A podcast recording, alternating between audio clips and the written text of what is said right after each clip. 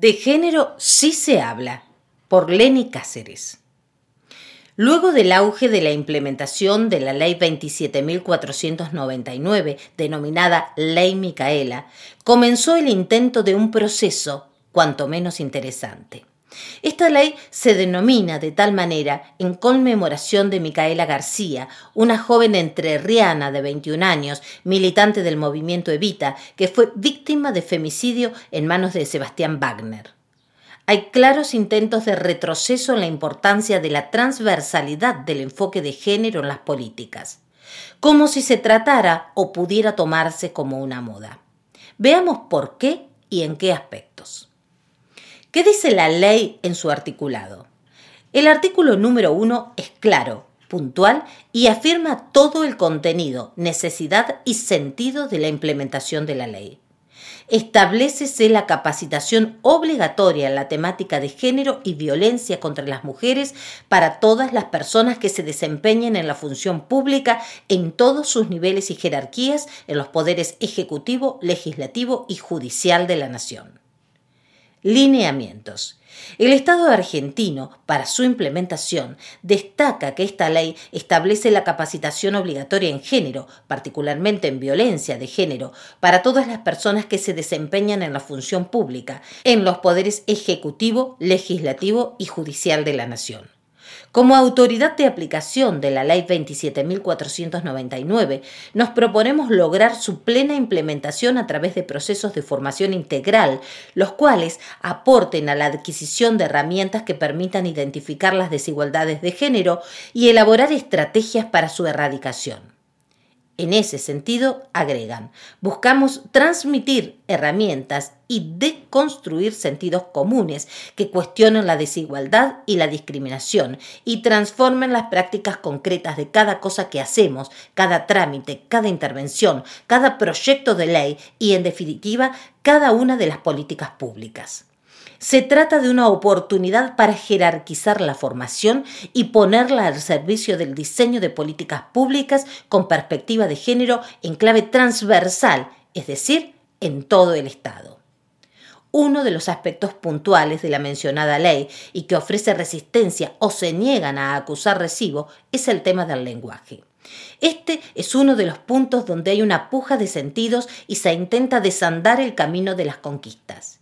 Quienes predican la relación ortodoxa con la RAE, es decir, un lenguaje normativo, pretendidamente neutral y sin sesgos ideológicos, no pueden asociarlo, porque la ley no lo dice concretamente, porque conviene no asociarlo o no se entiende el concepto. Transmitir herramientas y de construir sentidos comunes que cuestionan la desigualdad y la discriminación. La verdad es que el lenguaje inclusivo y el lenguaje no sexista están siendo rechazados de manera sistemática por integrantes de los organismos del Estado. Hasta se empeñan en descalificar a las personas que realizan investigaciones, impacto y estudios de en el marco de su implementación. ¿Qué entenderán por igualdad? ¿Se cuestionan sobre los procesos de formación integral o simplemente desde los prejuicios descartan de plano aspectos inherentes a la norma? Las políticas. No se comprende aún, en los hechos no se ve, que la transversalidad del enfoque de género es para todas las áreas de los tres poderes del Estado, y muy especialmente en todo aquello que a mujeres, niñas, niños, adolescentes y diversidades se refiere. ¿Y en campaña?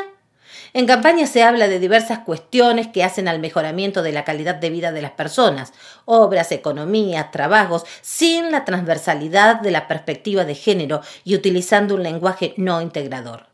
Se sigue adhiriendo al masculino genérico, tanto por varones como por mujeres, de la redacción y oralidad creativa para arribar a un lenguaje igualitario, integrador y sin discriminación, ni mención. No existe. El territorio. Como es sabido, las políticas nunca se adelantan a las necesidades de la sociedad y en este sentido el enfoque de género no es la excepción. En el territorio, las personas lo reclaman y sienten el ruido lógico que hace el escuchar que hablan, pero no de ellas, de las cosas que les importan, de los que les pasa, sienten y atraviesan. Y esto sucede sencillamente porque no solo no se circunscriben a las normas que tanto pregonan, sino porque tampoco escuchan. Conclusión. Luego de la implementación de la ley Micaela, como decíamos al principio, comenzó la presión por volver a un estado previo, como si se pensara que era lo único por lo que se luchaba, la capacitación, en papeles al menos. Olvidan que falta asegurar el cumplimiento de la normativa, la vigencia de esta y la efectiva aplicación, porque no alcanza con aprobar un curso, generalmente online, y hasta ahí llega la capacitación. No.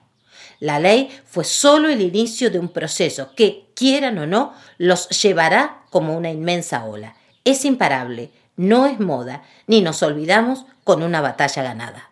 diariofemenino.com.ar